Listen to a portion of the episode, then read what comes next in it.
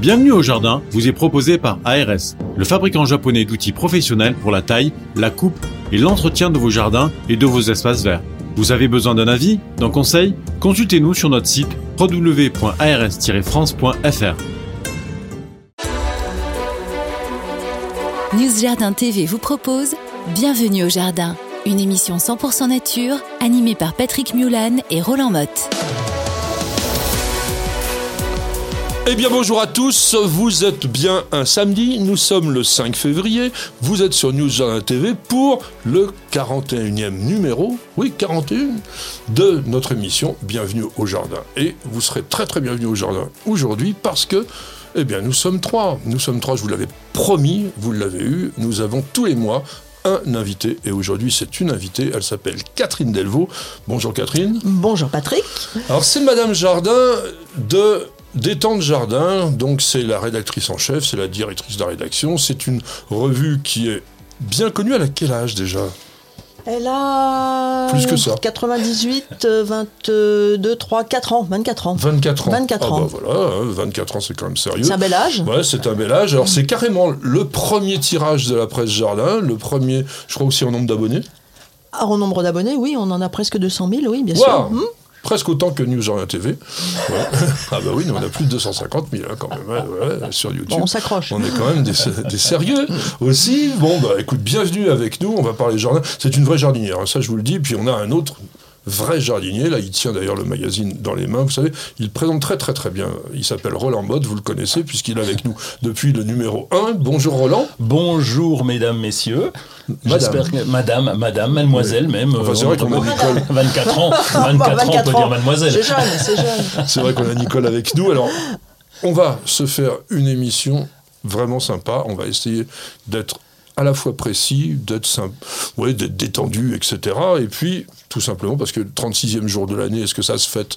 Oui, ça se fête parce qu'il nous reste 349 jours avant le nouvel an. T'es sûr? Oui, ju- Ça, juré. Ça fait beaucoup, ça. Hein Oui, mais à peu près, on n'est pas... Oui, tu t'en fiches. oui, En fait, on est aussi le 16e jour du signe astrologie du Verseau, salut les Verseaux, et le 17e jour du mois de pluviose dans ce calendrier républicain français qui associe chaque jour soit une plante, soit un outil. Et aujourd'hui, c'est le. eh bien c'est un outil, c'est le lichan, le lichen. Voilà. Si tu dis ça, je crois que le lichan, peu de personnes vont comprendre. Alors, c'est quoi un lichen? Alors, de... de, Allez, de- la de- technicienne. Alors, oui, laissons parler la, un la chef. lichen. Un lichen, c'est une association de deux êtres vivants qui sont d'un côté une algue, de l'autre côté un champignon, mais une association bénéfique aux deux. Ça s'appelle une symbiose. Alors, est-ce que tu veux que je sois embêtant? Parce que ça peut être autre chose aussi qu'une algue, ça peut être une cyanobactérie. Exact. Voilà, voilà, qui pourrait être associée avec un champignon. Le champignon, dans l'ensemble de l'être, donc du lichen, représentant en général 90% de la masse. Donc c'est vraiment le champignon qui domine. Et à quoi sert donc cette association? Eh ben, le, lichen- le, le champignon ne peut pas faire de photosynthèse, Voilà. par définition. Donc il s'est trouvé une petite copine qui lui fait la photosynthèse pour lui. et qui va lui permettre de se nourrir puisqu'il n'est pas comme on appelle autotrophe, c'est-à-dire d'être capable de produire lui-même sa propre nourriture. Alors, les lichens sont à la fois des êtres discrets, on a même l'impression que c'est, on dit le lichen, mais c'est, c'est idiot. On en connaît plus de 20 000 espèces, donc il y en a quand même quelques-uns, et qui ont colonisé des endroits absolument invraisemblables. On va les rencontrer quasiment au cercle polaire, on va en voir dans des endroits hyper secs, sur des cailloux Alors, moi, parfois. moi, j'étais à La Réunion il y, a, il y a 15 jours. Et sur les dernières Super. coulées de lave, les, les- les plus récentes, qui datent de quelques années, les premiers, ça m'a vraiment surpris, les premiers êtres qui, a- qui colonisent cette espèce de lave euh, inhospitalière, Ah oui, ce sont des espèces de lichens gris, vraiment très 2 mm de haut, et qui, en fait, qui recouvrent complètement, on dirait que c'est pris dans un nuage de coton euh, gris. Et une fois que ça se décompose, on voit les, dans les trous, en, en- en priorité, il y a les, les fougères des, des polypodes qui se collent sur le- les débris de, de- les débris de, de, de lichen, quoi, Oui, qui bah, commencent à se un petit décomposer. peu à manger comme Tout ça, petit peu, dès qu'il y a, il y a, un, un microgramme, ils se mettent dessus, c'est incroyable. Alors c'est tellement incroyable que les lichens peuvent vivre dans des conditions tout à fait extrêmes, entre moins 70 et plus 70 degrés. Et on a fait encore mieux, puisqu'en fait on en a envoyé dans l'espace pendant deux semaines, on les a laissés euh, vraiment euh, dans un endroit qui est complètement impossible, puisqu'il n'y a pas d'air, il n'y a rien. Et on les a ramenés, on les a réhydratés, et on s'est rendu compte que eh ben, pouvaient revenir à la vie. Alors, peut-être pas 100%, mais en tous les cas, il y avait des parties vivantes. Voilà, c'est ça. Leur ADN n'a pas été modifié. Donc c'est un Et, truc. et quel intérêt de les emmener là-haut, au fait? C'est ce qu'on Bah, appelle la, la recherche euh, fondamentale. fondamentale. Donc, c'est on recherche euh, tous azimuts pour euh, un jour espérer trouver des applications pratiques. D'accord. C'est le propre de l'homme, hein, d'aller chercher des choses Pas bizarres. penser spontanément, on a des lichens là-haut. Quoi. Non, mais à partir du moment où on a un être vivant qui possède des capacités tout à fait extraordinaires et très supérieures à la nôtre, effectivement, comme dit Catherine, on essaye de comprendre le mécanisme au cas où on puisse peut-être un jour arriver à avoir cette résistance Oui. par des moyens qui seraient totalement artificiels, mais c'est ça la science quand même. Et puis, ça sert à quelque chose qui va plus te plaire, c'est des indicateurs de pollution, Ah. les lichens. On les utilise pour la biosurveillance parce que on permet de... Alors, à la fois sur le sol aussi, on, peut comprendre avec le développement des lichens quelle est la chimie du sol, la stabilité, et puis on va aussi regarder si dans l'air il n'y a pas des métaux lourds, parce que malheureusement pour eux, c'est des gros fixateurs de métaux lourds. Et il faut vous dire une chose, tout simplement, pour être pratique, quand vous avez des lichens sur vos arbres, ça veut dire tout simplement que l'air est bon. Sympa quand même, hein Ah ben, c'est super. Alors nous sommes, je rappelle, le 5 février. En 1815 naissait quelqu'un d'important. Alors, c'était, c'était, euh, il, est, il est né, c'était à Saint-Thomas, je crois. Hein Ah, oui, oui. Heureusement que tu as des notes. Ah ouais, puis dis donc, ouais, oui. Bon, il me semble, hein, et c'était John Ca- Carney, tiens, Carney. Bidwill. Bidwill, c'est joli, Bidwill. C'est Alors Catherine n'a Bidwill. pas très bien anglais, je pense qu'on dit plutôt Carney, non? Avec le Euh, E. Ça, ça dépend. John Carney, John Corn Bidwill. Donc que c'est- je le En tout cas, il ça. était botaniste, Oui. soyons clairs. En tous les cas, Bon. c'est quelqu'un d'important. Il a travaillé énormément sur la Nouvelle-Zélande et il est vraiment un collecteur de plantes. Il a dirigé aussi, il a été d'ailleurs le premier, le jardin botanique de Sydney, que je vous conseille d'aller voir si vous avez l'occasion un jour de passer par là. C'est un endroit absolument superbe. Et il a vraiment introduit en Australie la sélection végétale. Il n'était pas que botaniste, il était aussi horticulteur, et il a croisé des plantes indigènes à l'Australie avec des plantes exotiques, comme font tous les horticulteurs. Exotique, ça ne veut pas dire tropical, hein, ça veut dire qu'ils ne vivent pas dans ce- cet endroit-là. Et c'est lui qui a créé le premier hibiscus australien en 1843. Et il a aussi créé, alors une plante que vous connaissez peut-être pas, mais quand je vais vous dire comment elle est composée, vous allez, ça va vous dire quelque chose, qui s'appelle Amarigia. On met un X devant, pourquoi? Parce que c'est un hybride entre Amaryllis belladonna, Oui. que vous connaissez, et Brunsvigia. Brunsvigia qui est aussi une plante euh, bulbeuse qui est assez proche qu'une Amaryllidiacée. Et en croisant ces deux plantes, il a obtenu cette X. Je vous rappelle, hein, quand on met un X sur une plante, c'est que c'est un hybride Amarigia bidwilli et que l'on trouve parfois dans le commerce. Et on connaît aussi Bidwill parce qu'il a découvert un conifère australien qui est magnifique, qu'on cultive très très peu en Europe, parce qu'il n'est pas très très, comment ça s'appelle, euh, euh, rustique, qui s'appelle Agathis. Agathis, c'est vraiment un arbre qui est vraiment intéressant. Donc on fait un petit clin d'œil à monsieur Bidwill qui en on a nommé des tonnes, mais je vous les dirai pas toutes parce que sinon on va faire toute l'émission avec. Alors, en revanche, vous allez tous me dire au moins un dicton, puisque aujourd'hui c'est la fête de Sainte Agathe, Sainte Agathe de Catane, martyr en 251, dites donc. Hein, Et puis, euh, La donc, pauvre. et que, que signifie Agathe?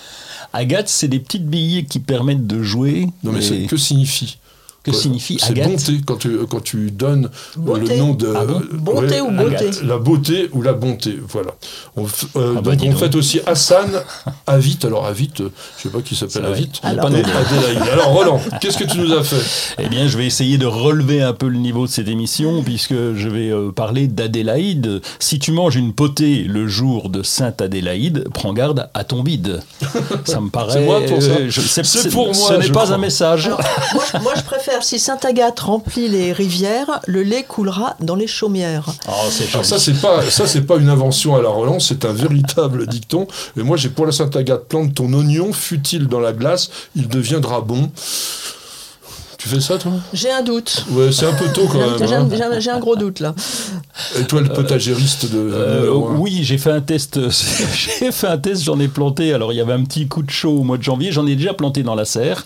Et donc euh, ben là, il pousse très bien. Ça va, ça va parfaitement bien. C'est la première année que je fais ça. Et puis là, j'en ai, j'ai essayé de planter. Bon, pour l'instant, personne n'est sorti. hein. On va voir ce que ça donne. Eh bien, on va voir ce que ça donne avec la suite. Ça sonne, ça sonne. Quelqu'un a écrit sur le site News Journal TV.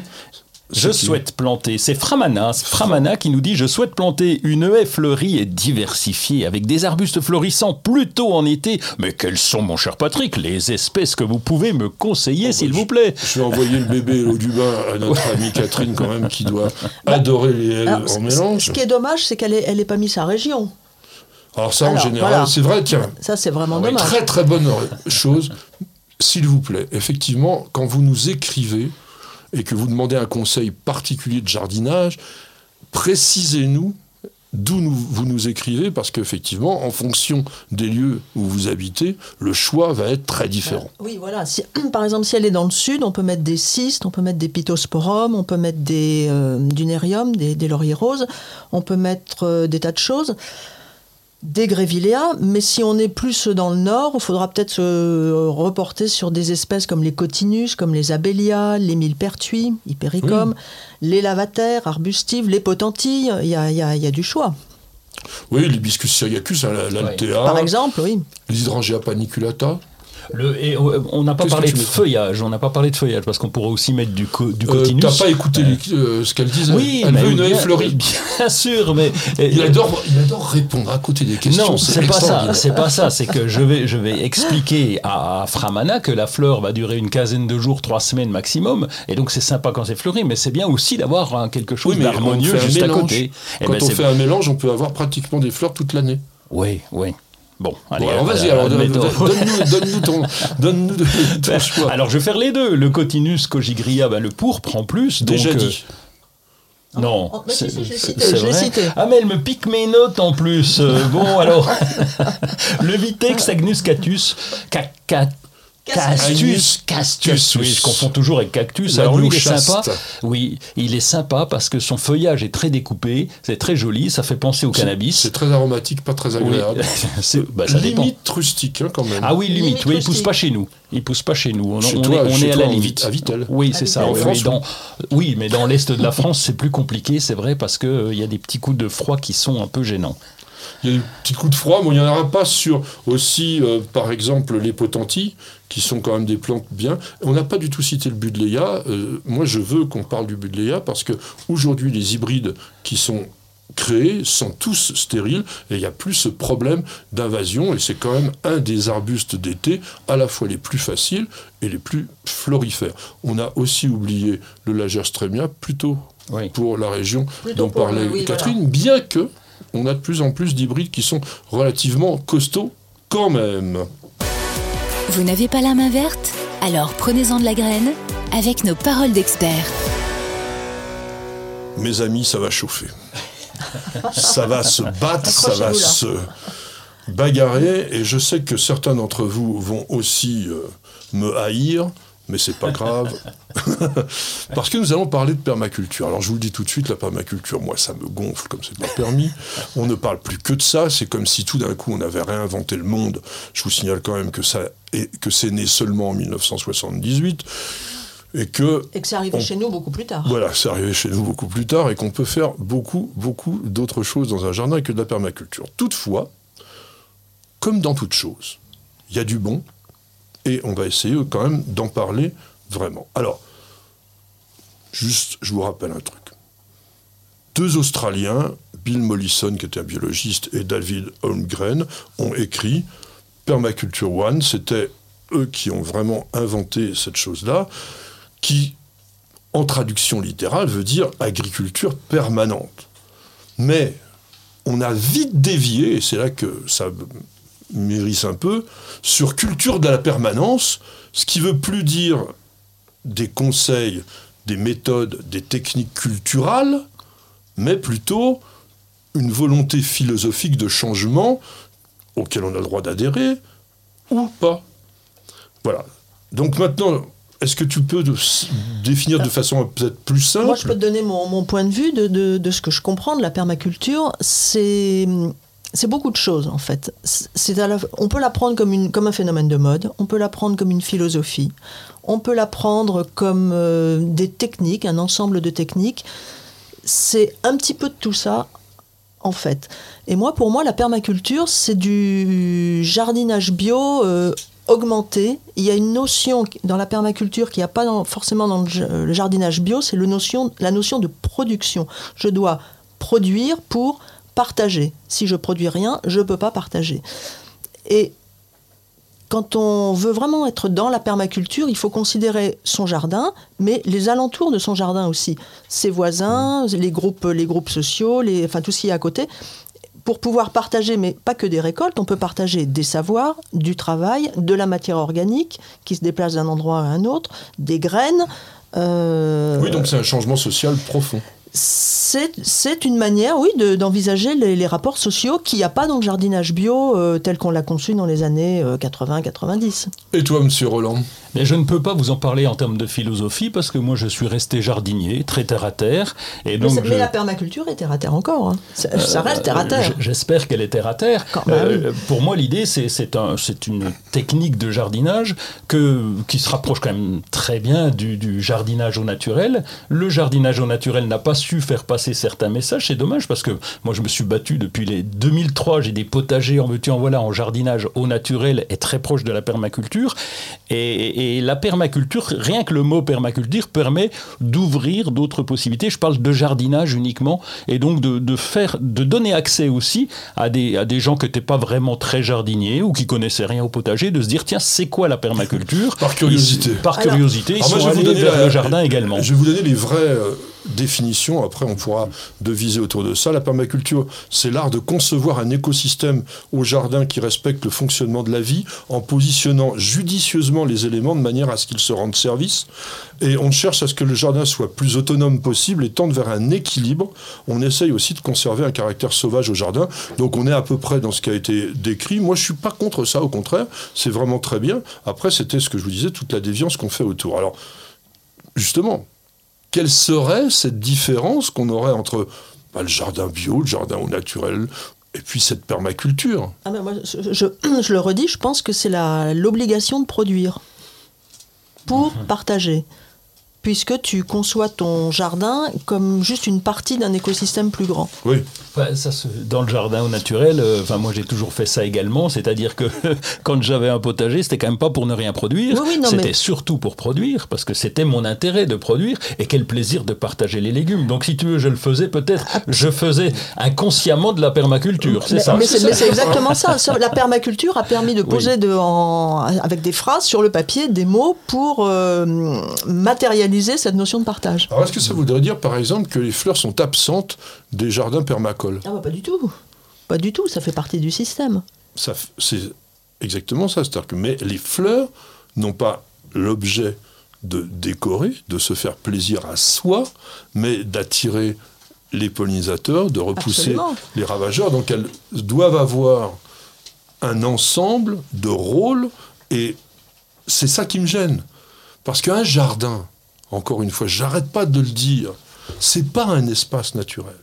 À partir du moment où vous avez décidé que votre poireau, vous allez le planter là, vous avez fait un acte humain qui va à l'encontre de cette idée de base d'écosystème et de système naturel. Que vous allez recréer ou que vous allez favoriser grâce à vos techniques, mais encore une fois, un jardin est un espace humanisé. Et si on ne veut pas le comprendre, ben, c'est qu'on n'a rien à faire dans un jardin. On va dans une forêt, dans ce cas. Et encore, les forêts d'aujourd'hui, elles sont plantées. Non, mais l'intérêt du, de la permaculture aujourd'hui, c'est qu'il n'y a pas cette distinction entre ornement et jardin nourricier, et, mais que c'est contrôlé par des techniques, comme tu disais, avec un privilège quand même pour les cultures vivrières. Alors, quels sont les éléments qui doivent être obligatoirement présents dans un jardin permacole quand on lit tous les livres sur la permaculture, il y a les, euh, je crois que c'est les 12, les 12 règles de, permaculture. La première commence par ce qu'ils appellent faire un design. Moi, c'est un mot qui m'a toujours euh, perturbé, déjà parce que c'est extrêmement difficile de le traduire en français. En fait, c'est l'organisation de ton jardin Oui, mais pour comme tout le monde, on fait un plan. Oui, mais, mais, euh, mais alors oui, bien sûr qu'on fait un plan, mais là, le plan n'a qu'une- la raison d'être du plan, c'est que tout soit optimisé, ce qui n'est pas forcément vrai dans un jardin d'ornement où on privilégie le plaisir, l'esthétique, la perspective, etc. Donc, euh, au départ, on commence par organiser son jardin avec les choses dont on se sert souvent près de la maison, et puis on recule euh, de, jusqu'à mettre euh, en périphérie du jardin des jardins, euh, des arbres, des choses comme ça, où on, où on va moins souvent. Mais oui, mais c'est exactement ce qu'on fait. On, fait. on fait attention. Donc on doit, on doit prendre en compte tout le monde, les Absolument, animaux oui, avec une- un petit point d'eau, etc. Mais aussi la circulation humaine en disant Absolument. bah, je vais par ici, par là. oui, donc. Les livres de permaculture, ça commence par la présence d'un point d'eau. Parce que c'est l'élément qui va effectivement être le centre d'attraction des animaux et de, de tout ça. Puis après, on va parler du sol, évidemment. Oui. On va aussi dire qu'on ne travaille pas trop la terre. Et c'est là que les techniques permacoles commencent à arriver, puisqu'on va faire des buttes, on va, on va entasser des herbes, etc. etc. Alors, je ne pense pas que les buts, ça soit, ça soit intrinsèque de la permaculture. Il me semble que c'est venu après, en fait.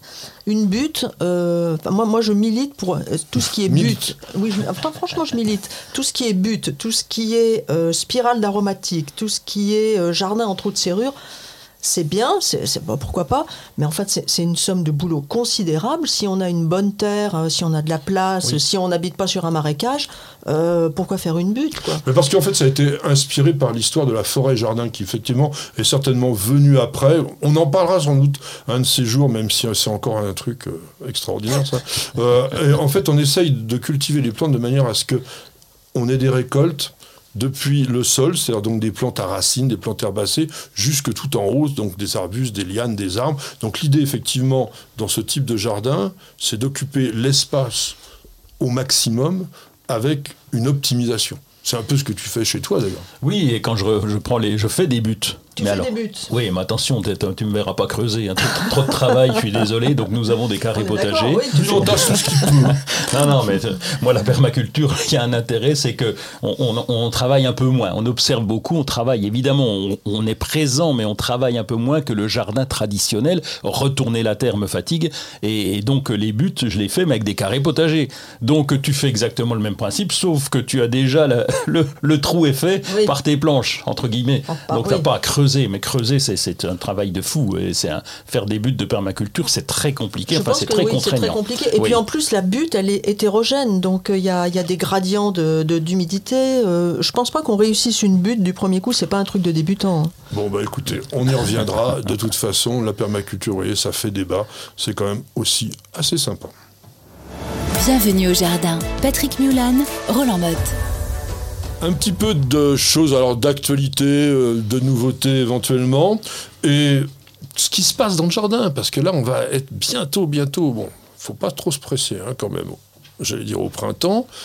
Généralement, le mois de février, il peut être méchant, donc attention, mais quand même, on a envie. On a envie, et toi, tu as envie de potager d'intérieur. Oui, de commencer le potager tout de suite, c'est le moment. Le 5 février, euh, qui ne commence pas son potager C'est un dicton. hein, de- Je pas de potager. non, je, je suis tombé sur une, sur une start-up euh, qui s'appelle Véritable. Et donc, euh, ils m'ont montré leurs produits, comment ça marchait. Bon, ils ne me l'ont pas offert encore. Il faut que je travaille, euh, je les travaille un peu encore au corps. Et donc, ils ont un petit potager. Alors, évidemment,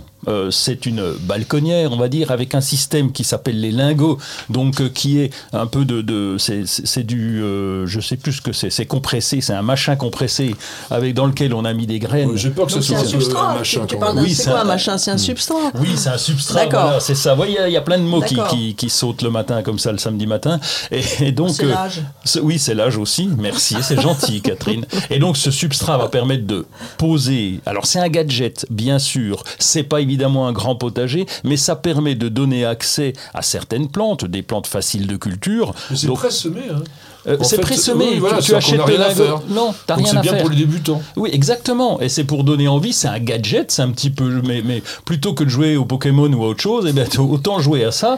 Et donc, euh, on a les LED. On a ces petits lingots qui vont se poser dessus, qui vont s'arroser et qui sont même connectés pour certains et qui vont nous permettre d'avoir des, des cultures qui sont euh, plutôt, plutôt Alors, sympathiques. ça fait, Alors, pas un, peu, amis, ça fait tous- pas un peu cher de la feuille quand Ouais. même, une fois que tu as récolté ta Exactement. salade Et tous ceux qui ont essayé ce genre de système, merci de nous écrire, de nous envoyer des photos des résultats. Parce que je rappelle que tous les légumes, quasiment tous, que l'on cultive sont des plantes d'extérieur. Et essayer de se faire un potager à l'intérieur quand on chauffe à 20 degrés la maison en permanence, les résultats, à part avec quelques condimentaires, sont généralement pitoyables. Bon, donc ça coûte quand même ça pour cher. Les plantes d'intérieur aussi, hein, qui Comment sont normalement des plantes d'extérieur, les plantes d'intérieur, donc mais on met bien à l'intérieur. Ah, c'est jamais pareil. Mais là, Non, faut bien essayer un petit pas peu.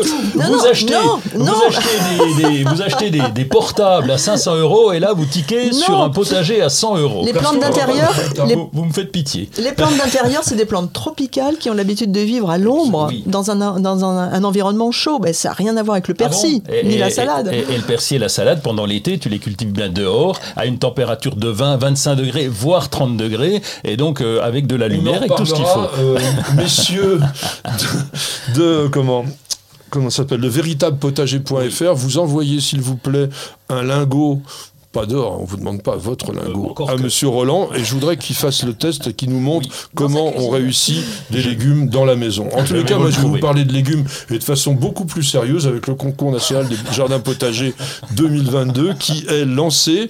Et je voulais quand même faire un grand grand grand coup de chapeau à notre ami Michael Vincent qui assure à News Jardin TV la rubrique Jardin Gourmand et qui a, avec le potager Colbert, remporté le Grand Prix en 2021.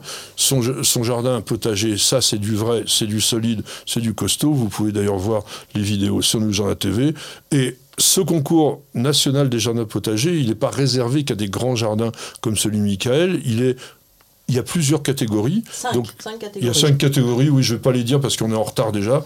Euh, mais euh, voilà, c'est la Société nationale d'horticulture, c'est euh, CEMAE, ce sont toutes ces jardinos, donc ce sont des associations tout à fait sérieuses. Si vous avez simplement un petit jardin, donc vous allez sur le site Concours national des jardins potagers et vous vous inscrivez. L'important, c'est de participer. Alors, tu as un coup de cœur, Roland? Alors vite fait, hein, comme on est pressé, euh, capitale de la biodiversité 2021, Tatatan est attribué à La Roche-sur-Yon. C'est pas rien. Eh ben non, c'est pas rien. pas rien. Et c'est pour ça que c'est intéressant de le signaler. La commune compte 125 km de cours d'eau, 550 zones humides, 454 mares référencées. Donc voilà, on les félicite. Et puis, et puis euh, juste un truc, c'est qu'ils ont aussi. euh, attends, c'est eux. Oui, non, dans ce concours, c'est celle, Ah ouais, ça, la selle dans le Cher. Ouais, moi j'ai bien aimé aussi 350 habitants. Et donc euh, c'est le coup de cœur du jury. Pourquoi? Parce que ils sont en train de défendre un, un petit papillon qui s'appelle Proté. Tu connais Patrick C'est évidemment. l'azuré des mouillères. Oui, voilà, c'est ça. Euh, Fingaris alcon. Ah le, ah le, oui. Non, non, non, mais pas du tout. Il l'est pas? non, ah non, bon, non, bah pas non. du tout. Il est très rare dans le département. Ben oui, et donc 350 habitants pour se battre pour ce petit papillon, ben je trouve ça assez sympa. C'est un papillon qui vit sur les gentianes. Donc ça veut dire qu'il y a des, des plantes intéressantes dans ce coin. Alors moi, très très rapidement, le coup de cœur plan national en faveur des insectes pollinisateurs et de la pollinisation. Alors, je pourrais aussi faire un coup de gueule avec ça, parce que le titre, il est ronflant, il est formidable. L'idée d'être- de faire un plan national en faveur des insectes pollinisateurs, de la pollinisation, qui peut être contre? Simplement, quand vous regardez l'usine à gaz que nous a sorti évidemment l'ensemble des fonctionnaires qui travaillent au ministère de l'Agriculture et de la Transition écologique, ça fait mal, quoi. hein. C'est des, des vœux pieux. Donc l'important, c'est que chacun s'y mette. Vous pouvez, dans votre jardin, déjà faire un plan personnel en faveur des pollinisateurs. Généralement, ça fonctionne bien. Bon, comme j'ai un peu gueulé, je voudrais qu'on se repose un peu. On va prendre un tout petit café. On se repose. On fait une petite page de publicité. Parce qu'on devrait tous commencer la journée par un bol d'oxygène. Parce qu'il y a des réveils qu'on échangerait contre aucune grasse mat. Parce que mettre du beau partout, ça fait du bien tout le temps. Parce qu'une bonne promenade, ça fait battre deux cœurs. Parce que ça fait grandir de faire pousser quelque chose. Parce que le circuit le plus court, c'est entre votre jardin et votre cuisine. Parce qu'il y a des rencontres qu'on n'oubliera jamais. Parce qu'un monde meilleur, ça commence d'abord chez soi. Et parce qu'on n'a jamais eu autant besoin de se reconnecter à la nature et à la vie. Truffaut, mettons plus de vie dans nos vies. Allô Kevin Oui Kevin, tu es là Kevin? Eh bien oui, je vis en appartement, nous dit Kevin, avec deux chats qui mordent à peu près tout, sauf ma compagne et moi-même bien sûr, donc on est rassuré. Auriez-vous des idées de plantes d'intérieur intéressantes et non toxiques pour nos deux matous Miaou.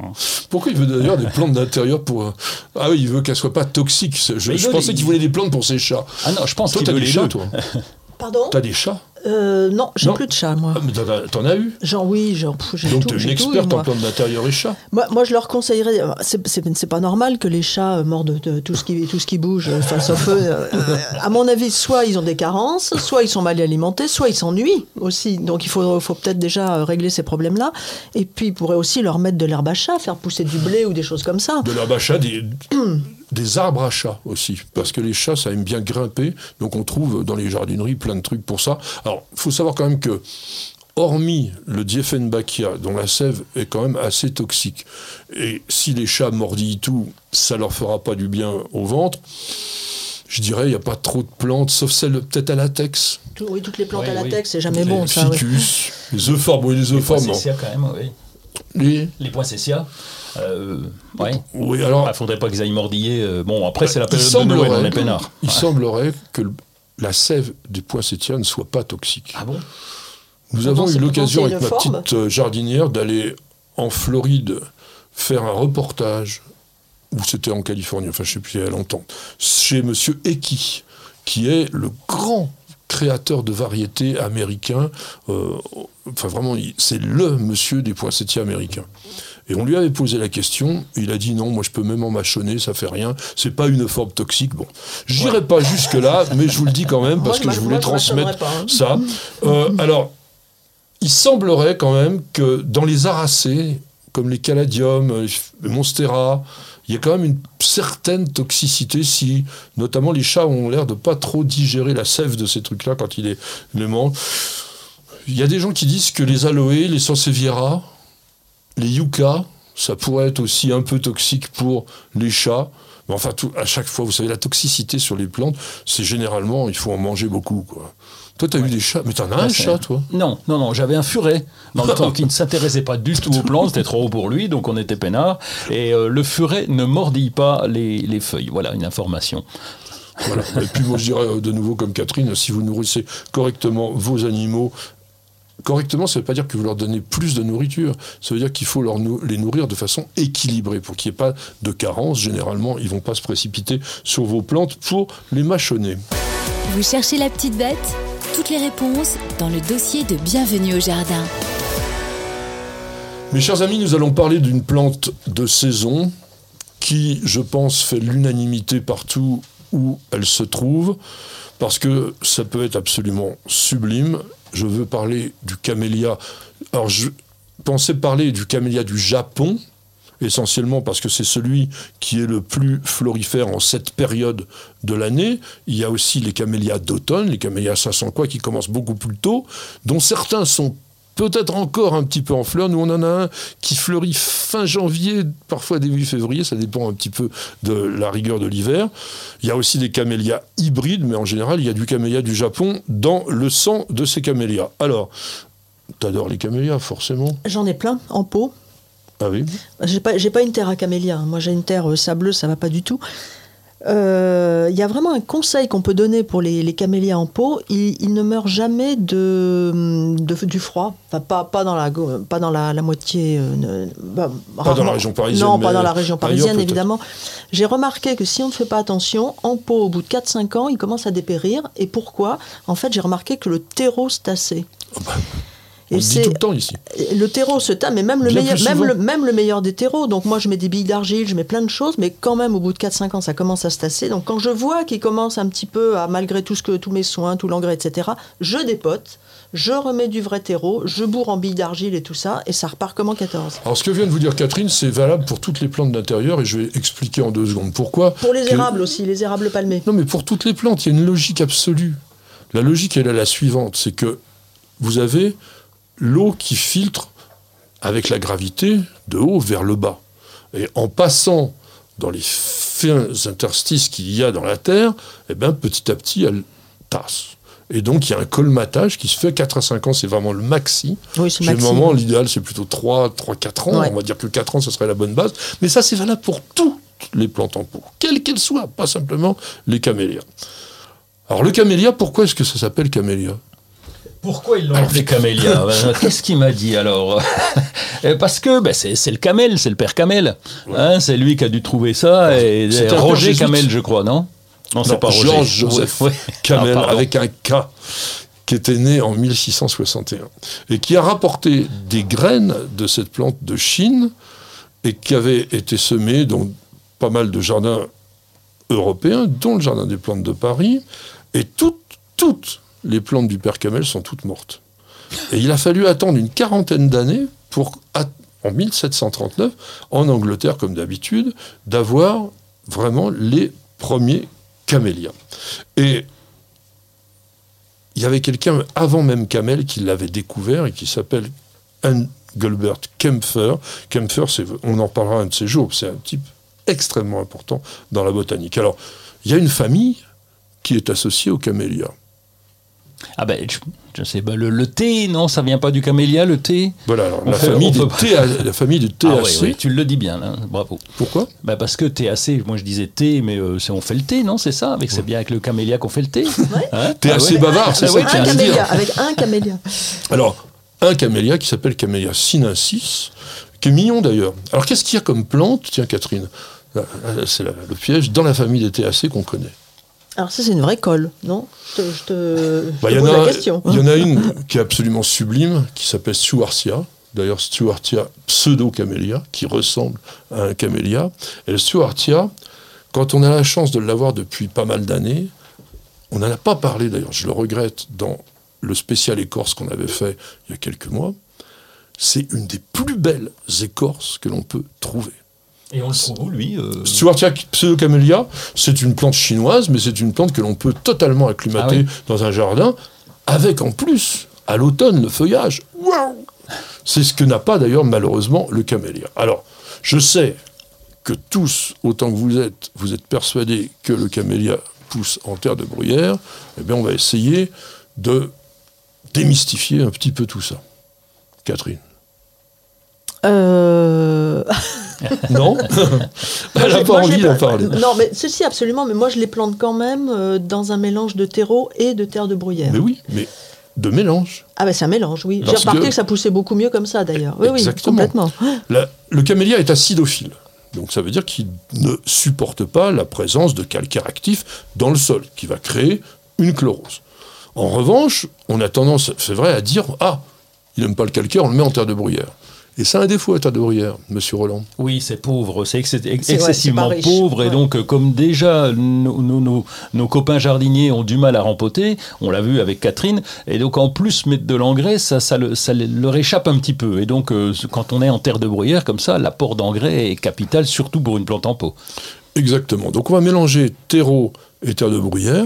En sol de jardin, il faut éviter la compacité, il faut éviter l'imperméabilité, parce que les racines de camélia, c'est d'ailleurs ça m'a étonné, tu m'as dit j'ai un sol sableux, c'est pas adéquat. Et moi je dirais que c'est pas vrai du tout.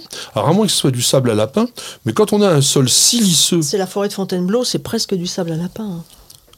Oui, mais si on a un sable siliceux style sable de Loire, il suffit d'apporter pas mal de matière organique et on a le substrat du siècle pour le camélia. D'ailleurs, il suffit de regarder un peu ce qui se passe en Bretagne. On- Et en Bretagne, le pH est très très acide. Souvent, on est à 5, 5,5. Et on met du camélia et, et c'est parti. Alors, il y a aussi, Catherine l'a évoqué tout à l'heure, l'histoire de la rusticité. Souvent, on dit, oui, le camélia, c'est frileux. Alors non, c'est pas frileux. Un, un camélia adulte, c'est moins 20 degrés, sans problème. Sauf que, on a le problème de la floraison. Mm. Qu'est-ce que l'on peut faire pour éviter la chute précoce des boutons floraux? Le, le voile d'hivernage d'une part, la plantation qui me semble essentielle aussi, parce que le planter ça directement en plein, en plein courant d'air, euh, on connaît son jardin, hein, on voit à peu près comment il est situé, si on peut protéger. Alors j'en parle pour l'est de la France particulièrement, ou le nord de la France, lorsque on est dans des régions un petit peu plus fraîches, c'est au moins trouver un endroit un peu abrité, un peu protégé lorsqu'on va l'installer. Et puis ce voile d'hivernage, euh, chez nous, le, chez nous, pardon, dans le Grand Est, le problème vient souvent au printemps, juste avant que les bourgeons commencent à, à sortir. Il y a des fois un petit coup de froid. Ben, en ce moment, là, février et mars, des fois, on a un coup de froid un peu sévère et là, on a intérêt à bien protéger. Alors, il n'y a pas que ça. Il y a aussi le fait que souvent, en hiver, l'eau n'est pas accessible à cause du sol gelé. Et un camélia qui va fleurir a besoin d'eau. Donc, il faut faire attention de pouvoir l'arroser. Et puis, comme tu viens de le dire, le protéger des vents dominants. Alors, c'est pas forcément avec un voile. On a fait, nous, dans le jardin, un truc tout bête. C'est qu'on a fait en sorte que les camélias se trouvent abrités dans des nids végétaux. On met des plantes rustiques autour, persistantes, ça, ça sert à rien. Et du coup, par exemple, des rhododendrons, hein, on peut aussi les mettre avec ça. Et du coup, on a vraiment, je dirais, un nid, entre guillemets, à camélia. Alors, est-ce qu'il faut tailler le camélia? Moi, moi, je les taille pas, mais ça se taille très bien. hein. Les vieux, vieux, j'ai vu des très vieux camélias taillés euh, à allez, 30 cm et repartir euh, bah, un peu comme les rhododendrons, en fait.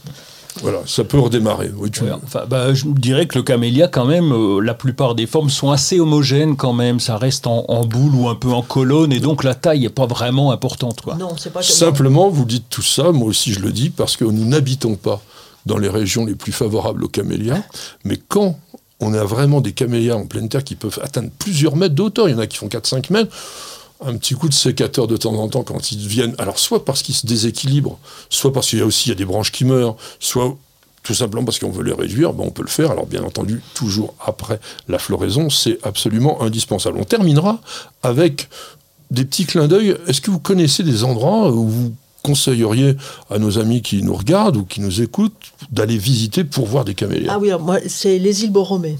Ah. Ah, les Ah, îles même Borromée, j'y suis jamais allé. ah bah c'est magnifique, c'est euh, c'est c'est splendide. Euh, c'est Isola la plus belle, ça doit être Isola Bella d'ailleurs. ah mais si, j'y suis allé, Isola Bella. Waouh, Isola C'est absolument magnifique. Et là, on s'aperçoit que ça peut faire des arbres. En fait, les rhodos font des arbres, les camélias, c'est- les magnolias, j'en parle même pas. Enfin, c'est un endroit, mais incroyable. Ouais, il y a la Villa Taranto, Saranto ou Taranto, Taranto, je crois, aussi où il y a des trucs comme ça, aux mêmes endroits.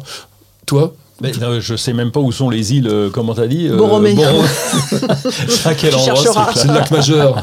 Le lac Majeur. Ah oui, d'accord. Tu peux pas aller à Chalon-sur-Saône, par exemple, c'est plus près de chez nous. Oh, parce bah, que... c'est- moins, c'est moins stylé. Quoi. Trévaré, ça vous dit rien Où le, le parc de Trévaré, Ah, dans le Finistère. Entendu parler, oui, oui. Très très belle collection de, de camélias. Le parc de la Beaujoire Ah oui. à Nantes, il y a plus de 400 variétés. Le plantarium de Gaujac aussi euh, dans les Landes, euh, avec Monsieur Toby qui euh, Ah avait, oui, enfin dans le la famille, la famille avait des collections Toby. extraordinaires. Et toi, tu as parlé de Chalon. Oui, Chalon-sur-Saône, parce qu'il y en a quelques-uns plantés Eh ben dans la ville qui sont plutôt sympas. Ben oui. Oui. Ouais, ouais. À Bourges aussi. hein.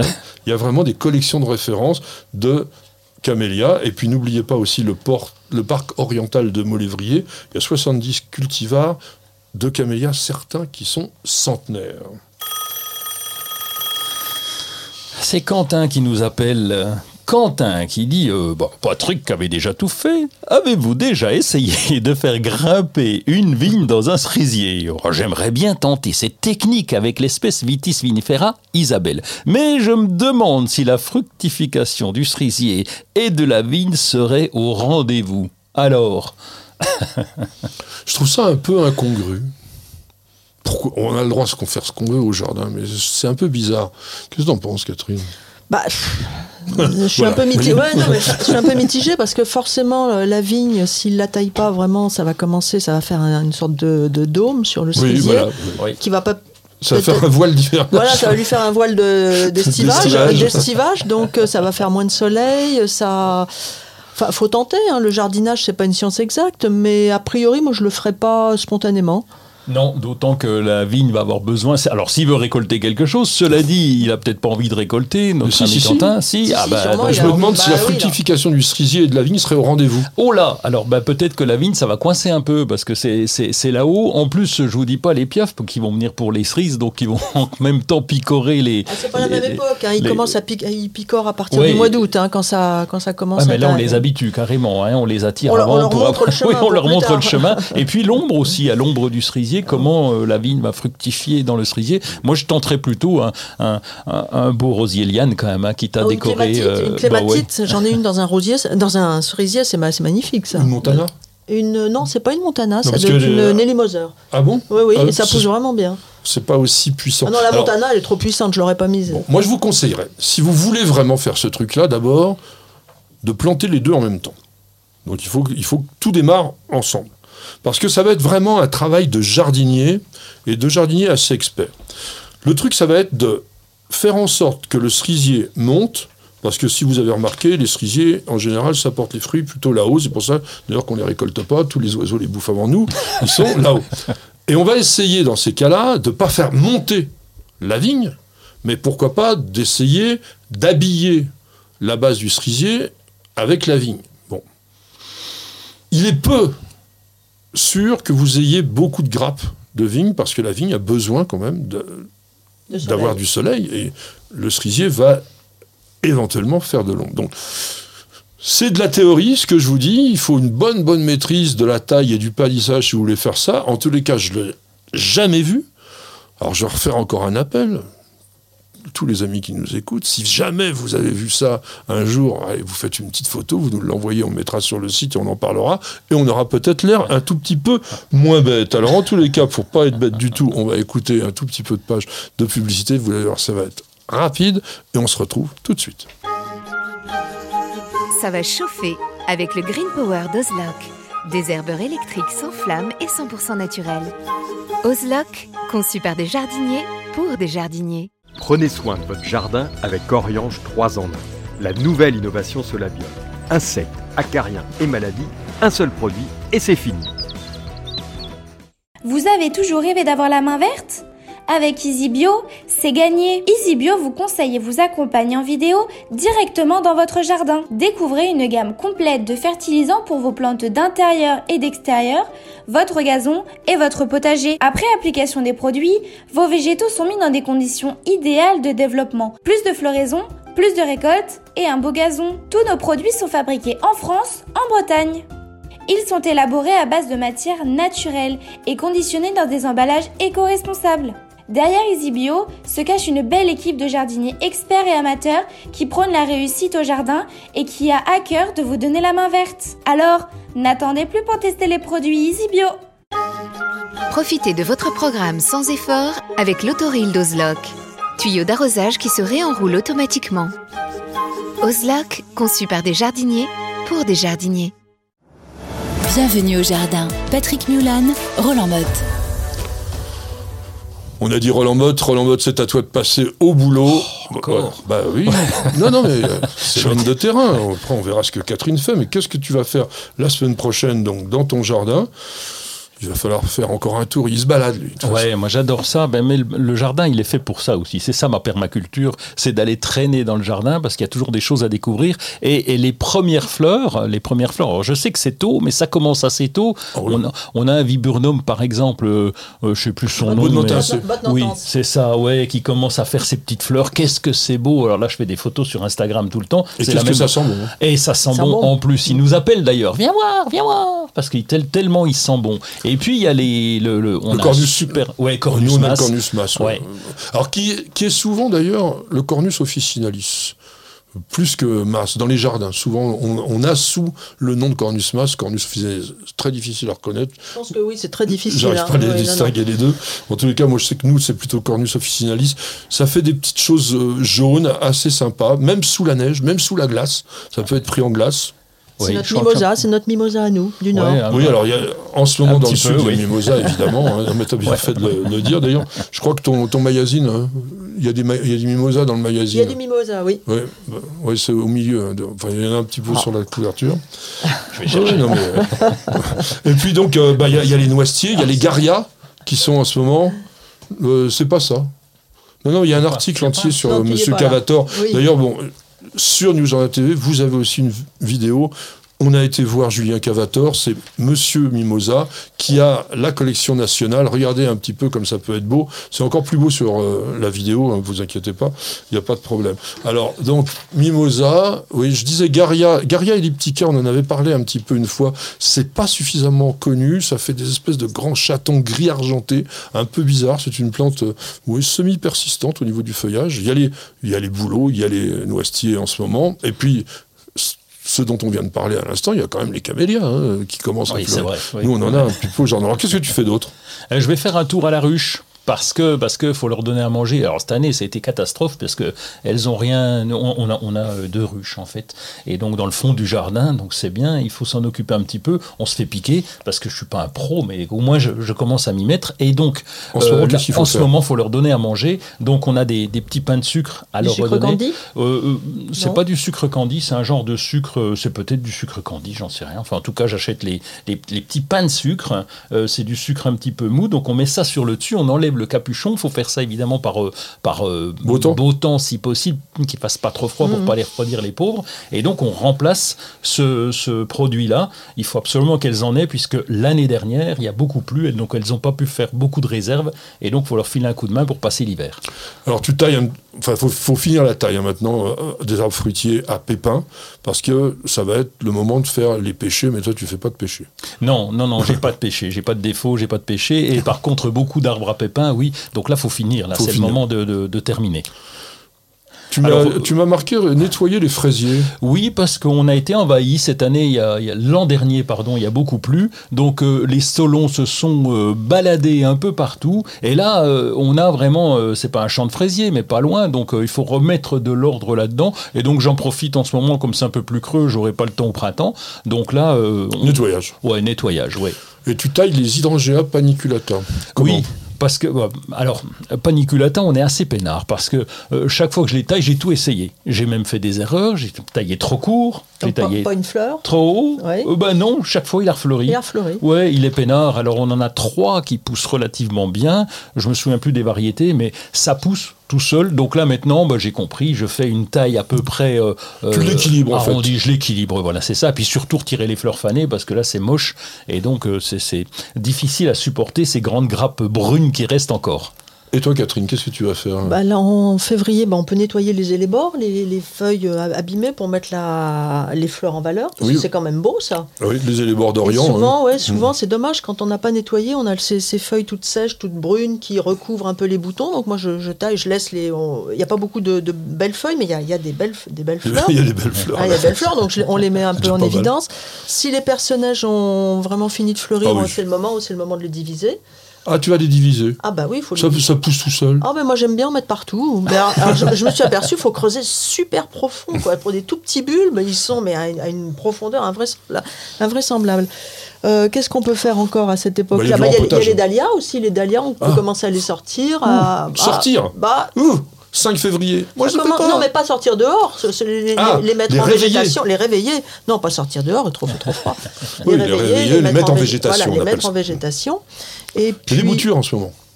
Et puis bah, les boutures, bah, un petit peu plus tard, les boutures de Non, chrysanthème, Ah bah, antémis, euh, lantana, oui, fuchsia. oui, Toutes vrai. les plantes de la maison, on Ouais. bouture tout ce monde-là.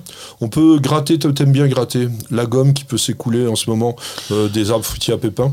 Euh, oui, il y en a, il y en a pas trop. pardon, c'est à- à surtout noyau. non, Un ouais, noyau, ouais, un ouais, noyau. oui, un noyau, mais mais bon, on n'en a pas trop. Et puis ça n'a pas écoulé, même sur le cerisier. Bon, on n'a pas eu trop ça. On a quelques cerisiers et donc on n'a pas été touché par la gomme. Par contre, un peu de lichen. Moi, j'ai fait du nettoyage aussi. Oh, J'aime bien nettoyer le tronc, euh, le tronc des, des, des fruitiers pour enlever le lichen. Oui, parce qu'il peut y ça- avoir un petit peu de parasites là-dedans, Ouais. c'est pas une Ouais. mauvaise idée du tout.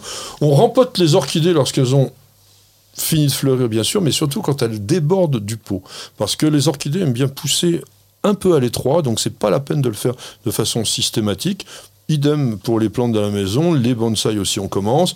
Si c'est trop grand, bah vous faites du surfaçage. Alors on va gratouiller tout ce que l'on peut de terre en surface. Ça n'empêche pas le problème dont parlait Catherine tout à l'heure pour ces camélias, à savoir qu'à un moment donné, de toute façon, il faudra rempoter parce que la terre se sera compactée. Et d'ailleurs, je voulais vous dire que dès que vous voyez des symptômes qui ressemblent à un brunissement de la partie externe des feuilles. Taches brunâtres, et puis qui agrandissent, ça signifie la plupart du temps justement asphyxie des racines et donc nécessité de, report, de reportage. Non, ça c'est le journaliste qui parle de rempotage urgent. Et puis, comme dans la maison, on continue quand même bien à chauffer, eh bien, on va vaporiser aussi souvent que possible le feuillage des plantes de la maison. Je sais que Roland, toi, tu les poses sur des billes d'argile. Ouais, c'est bien, c'est le plus pratique. Alors bon, évidemment, il faut trouver les sous-coupes adaptées. Les billes d'argile, je remplis de flotte et ça permet d'avoir une petite euh, micro-humidité. Et puis alors attention, attention. Mercredi 9, on ne jardine pas entre 5h et 11h car il y a un nœud lunaire ascendant. Vous aurez compris que c'était la vanne du moment. En tous les cas, ceux qui y croient, pourquoi pas.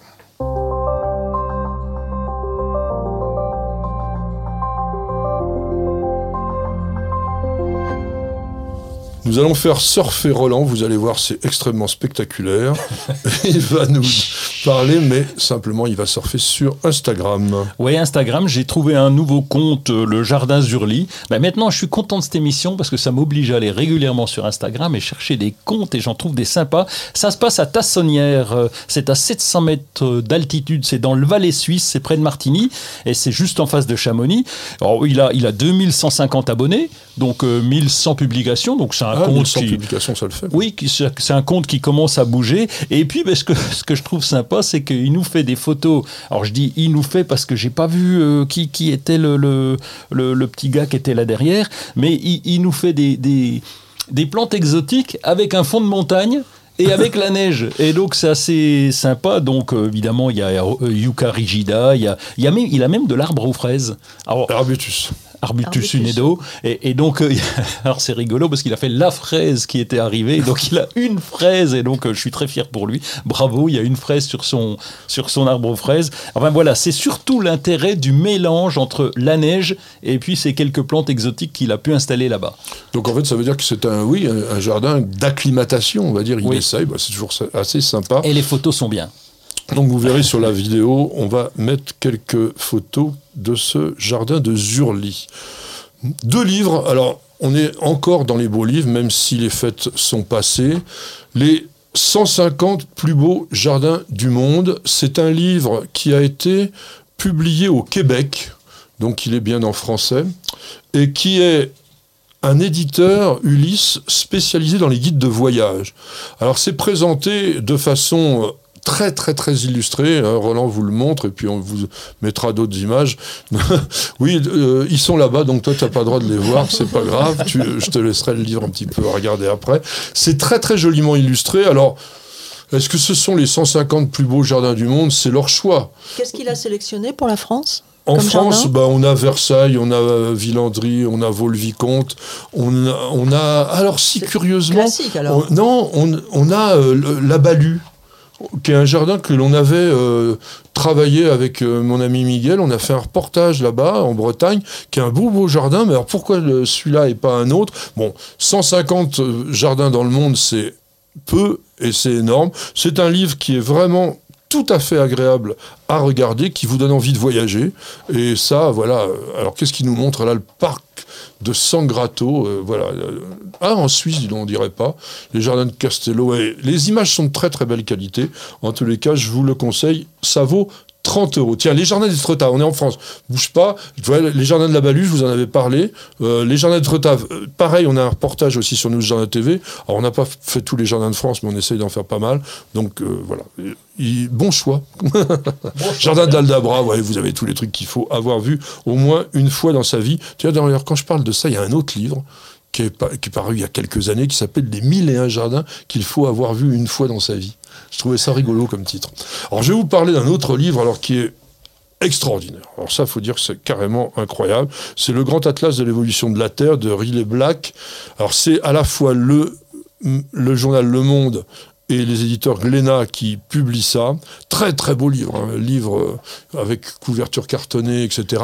C'est l'évolution du monde à travers des fossiles, parce que l'auteur est un une plutôt paléontologue extrêmement connue, et il vous raconte des choses qui sont très intéressantes au niveau des différentes étapes qui ont permis à la vie. Tiens, voilà, quelque chose de très intéressant euh, ce que nous montre Roland, c'est l'ancêtre du magnolia. Le magnolia qui est considéré comme une des plantes à fleurs les plus primitives. Mais voilà, vous avez ce genre de choses dans ce livre-là.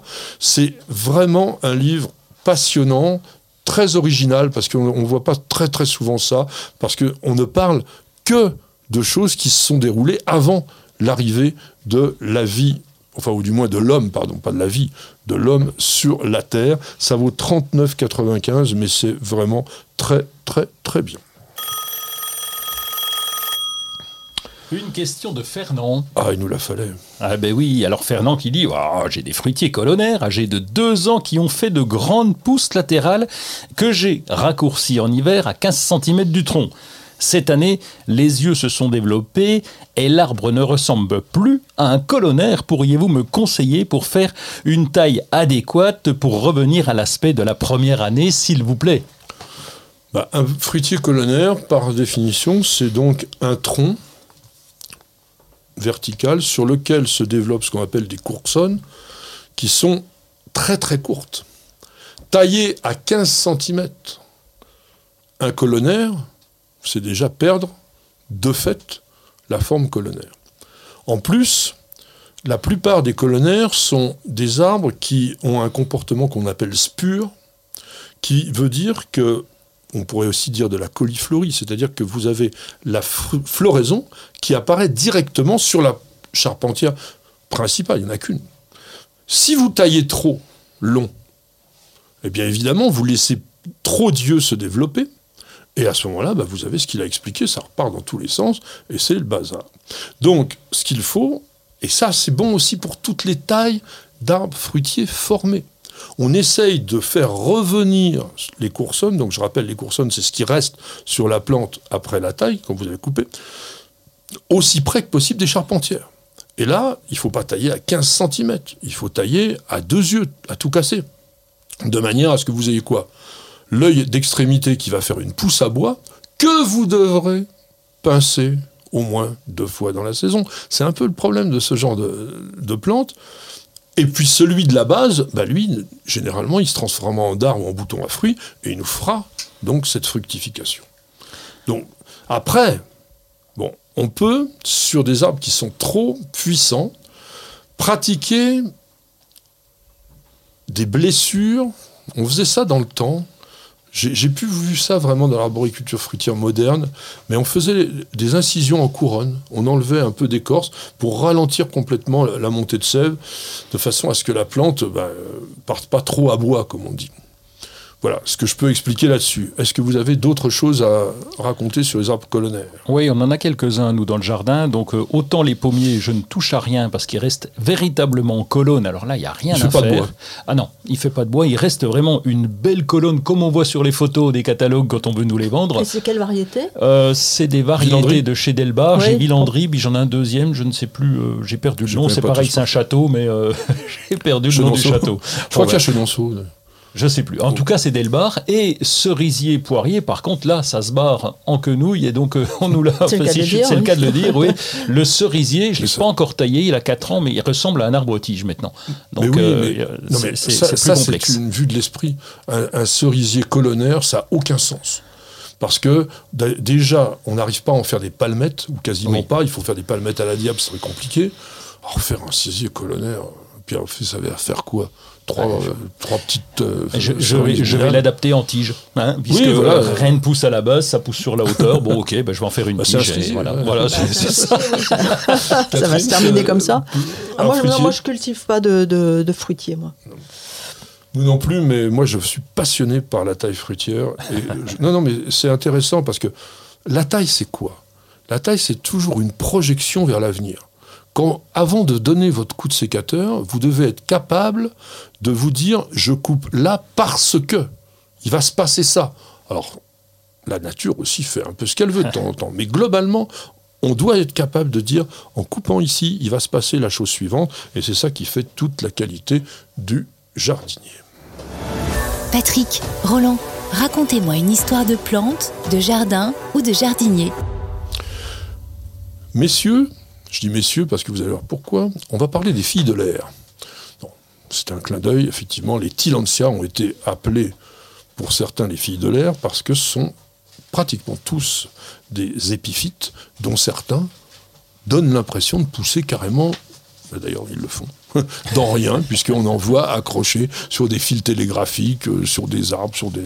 certains poussent aussi sur des rochers. Et on va essayer de vous raconter un peu l'histoire des Tillandsia. Mais avant que je vous en mette plein la tête, on va demander quand même à nos amis euh, s'ils cultivent des Tillandsia. Alors moi oui, j'a- j'adore ça. Euh, mon seul souci c'est que je perds les noms parce que forcément. Bon, bah, Euh, c'est sûr, de toute façon, les, les euh, Tillandsia, je crois qu'il y a 600 espèces, donc Voilà, euh, bon. tu peux. Je perds les noms. J'en cultive à la fois dans ma véranda froide et à l'intérieur de la maison. En fait, je les mets dans les plantes de- d'appartement. Et une fois par semaine, je ramasse tout le monde, je mets tout le monde dans un seau d'eau avec une goutte de- D'engrais. mais hyper, hyper dilué.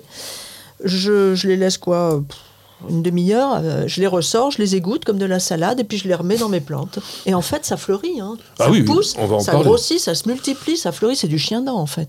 Mais vrai. tu accueilles euh, Ah bah, j'ai- euh, celui, bon, alors celui qui pend là, il fait, il fait Usnoides. 2 mètres, oui, voilà, c'est celui-là. Mais euh, non, les autres aussi. Oui, des petits petits, Mhm. Et certains, en fait, sentent super bon quand ça fleurit. Mais alors, mon, mon souci, c'est que j'ai perdu la variété, quoi. Oui, bah, c'est un peu compliqué. On en, on en présentera quelques-uns, même pas mal, parce qu'on a une très belle collection de photos de Tillandsia dans la vidéo. Alors, Roland, toi, J'ai fait l'essai quelques fois. Quelques fois parce que j'étais en jardinerie, je me suis fait avoir par un, un- un joli support sur lequel on avait collé, mais vraiment collé, Ouais. euh, donc des Tillandsia. Donc euh, j'ai ramené ça à la maison, j'en ai offert un moment. Maman qui était contente, ah t'es beau, etc. Et, et puis finalement, on n'a jamais pu les garder. Alors j'ai essayé en vaporisant, en faisant, simple, etc. hein, Ouais, bah, alors je, sais- je sais pas, j'ai dû me faire avoir. t'en as fait bon, trop. puis, bon, ouais. Non, mais ceux qui sont collés sur les supports, déjà, le fait de les Ouais, coller, c'est- c'est pas forcément pas très naturel, génial. non. Je pense que ce que fait Catherine, le fait de les associer à des végétaux, c'est un tout petit peu plus dans le naturel. Alors, le genre Tillandsia, encore une fois, c'est Monsieur Linné qui l'a inventé,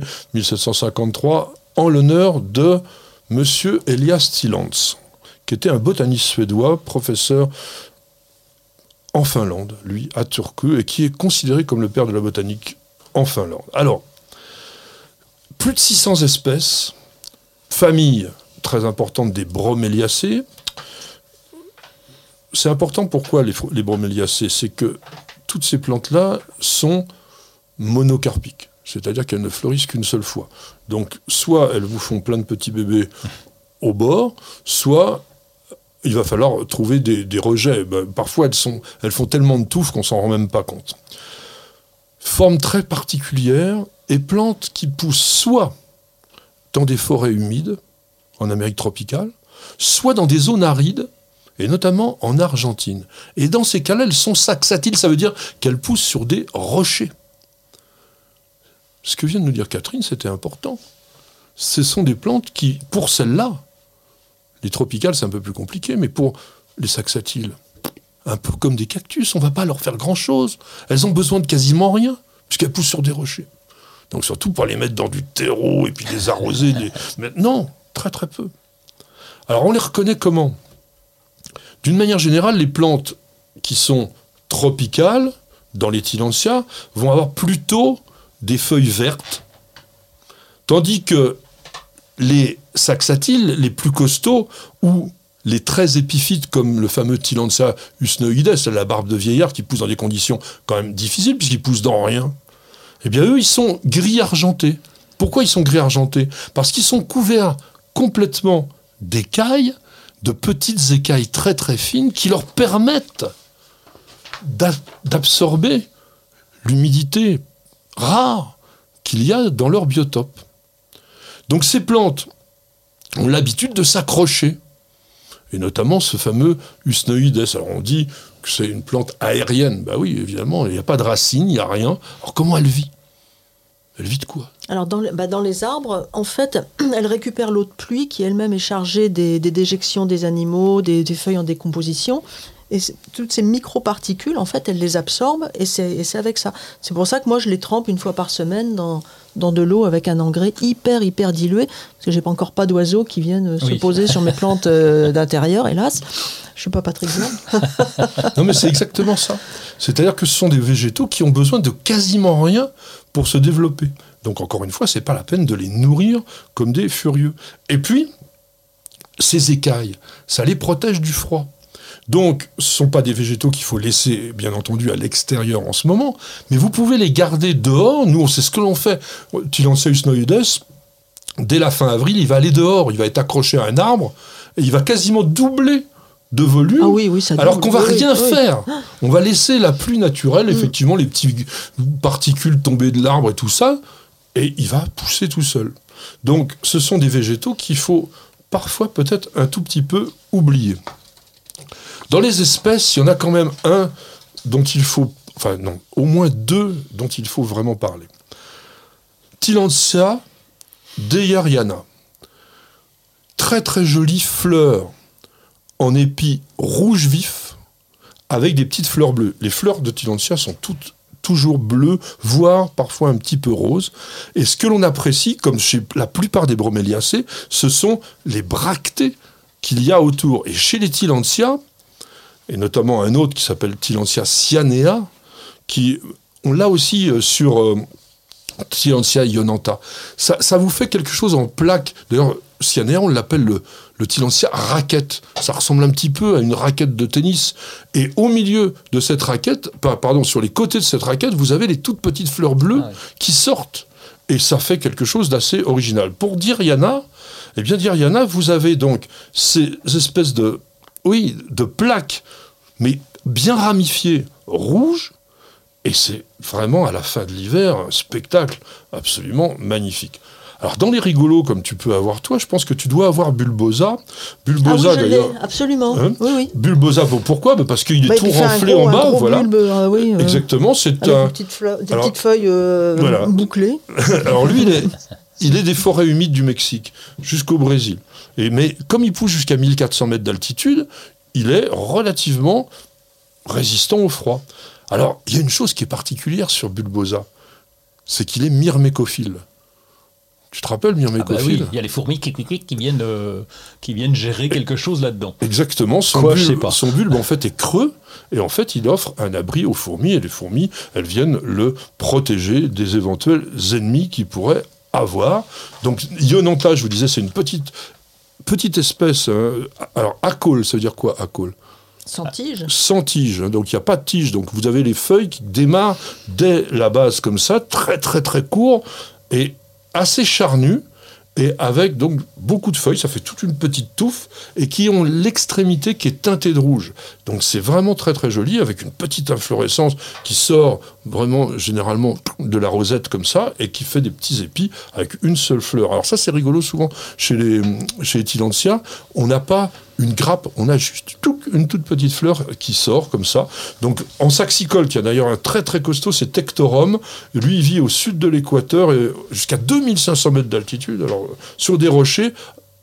Alors je sais pas comment on fait pour le récolter parce qu'il vit au flanc des falaises euh, avec du soleil. Alors lui, tiens, Tectorum, c'est un de ceux qui a le plus besoin de, de soleil parce que la plupart des autres qui vivent dans les arbres, il faut leur donner une lumière tamisée. C'est important dans la maison de pas les mettre en plein cagnard. Et puis on terminera avec un- tu dois avoir aussi Xerographica. Euh, c'est une, Oui. une espèce qui est assez Absolument. couramment vendue, Très alors, qui vient de sud du Mexique, Guatemala, Honduras. Et lui, il est plus tropical puisqu'il pousse que jusqu'à 600 mètres d'altitude. Et surtout, Oui, ça il, ça a- aime l'aridité. Ouais. Lui, il- il pousse dans des endroits où il n'y a pratiquement pas de pluie pendant des mois. Et il survit juste avec un peu de rosée matinale. Donc, tu n'as même pas besoin de le tremper dans ton seau. Juste un petit pchit ça lui suffira. Donc, il a des belles longues feuilles, euh, larges à la base, efficaces, euh, effilées et rub- rubanées. Et surtout coriaces, qui sont recourbées et qui bouclent. Tu avais bien dit le mot tout à l'heure. Et lui, lui, il peut faire des grandes inflorescences qui peuvent atteindre, alors, dans la nature bien sûr, un mètre seulement. Donc seulement. Déjà. J'ai une question, Patrick, oui. euh, Catherine. Où on les trouve où? Parce que je, je- moi, je Ah, suis toujours tombé sur les- des trucs collés, là. Non, euh, tu les non. non, non, tu, tu les trouves Alors, dans les- les fêtes des plantes, tu les trouves en jardinerie des fois. Il faut, des surveiller les, les- les arrosages. Ah. Je pense que notre petite euh, princesse orchidée colombe, euh, elle doit avoir une collection de, de Tillandsia. En tous les cas, son oncle, malheureusement décédé, qui s'appelait Marcel Lecoufle, était un grand, grand spécialiste des, des Tillandsia. Il en avait beaucoup. Mais si vous tapez Tillandsia euh, sur le sur l'internet, vous trouverez, on trouve toujours tout sur Oui, puis il y a des internet. spécialistes. hein, de- Voilà. Et les spécialistes de Tillandsia, je ne sais pas s'il en existe. Alors, il y a un très très bon bouquin qui est sorti chez Belin il y a quelques années que je vous recommande si vous êtes passionné par ces plantes. Et c'est là-dessus qu'on terminera notre émission. En tous les cas, je vous remercie de l'avoir suivi. Je rappelle, voilà, bah, Roland va remontrer des temps de jardin. Il y avait Catherine Delvaux qui en est la rédactrice en chef. J'espère que vous l'avez apprécié. Merci Catherine d'avoir passé ce moment avec nous. C'était sympa. On a notre amuseur de service et aussi un jardinier quand même tout à fait compétent que vous connaissez de plus en plus, que vous appréciez. Je vois vos commentaires. Il s'appelle Roland Motte. Il était avec nous et il sera là la semaine prochaine. Oui, je te le confirme. T'es sûr? Oui, allez, cette fois c'est décidé. Eh ben, on sera content. aux manettes pour vous faire un super son. D'ailleurs, si vous regardez la vidéo, je vous incite aussi à écouter la version audio. Elle est un peu différente parce qu'on la compresse un tout petit peu en vidéo pour pouvoir vous mettre plein d'images, etc. et la rendre euh, juste sur une heure. Parfois, avec la version audio, vous avez uniquement bah, tous les, délires que l'on peut avoir au cours de l'émission. Il n'y a rien qui est coupé sur l'audio. Et ça, c'est grâce à notre ami Stéphane, avec un excellent son. Alors Miguel, bah, vous le connaissez, c'est notre opérateur préféré. C'est notre Mexicain basané.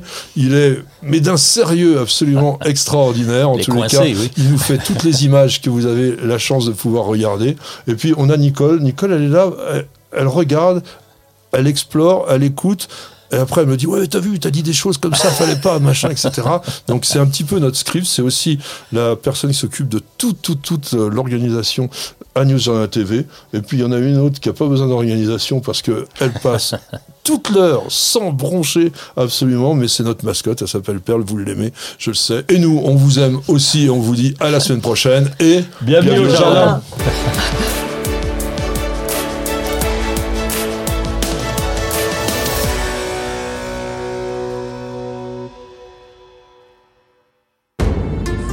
Vous avez écouté Bienvenue au jardin avec ARS, le fabricant japonais d'outils professionnels pour la taille, la coupe et l'entretien de vos jardins et de vos espaces verts. Vous avez besoin d'un avis, d'un conseil? Consultez-nous sur notre site www.ars-france.fr.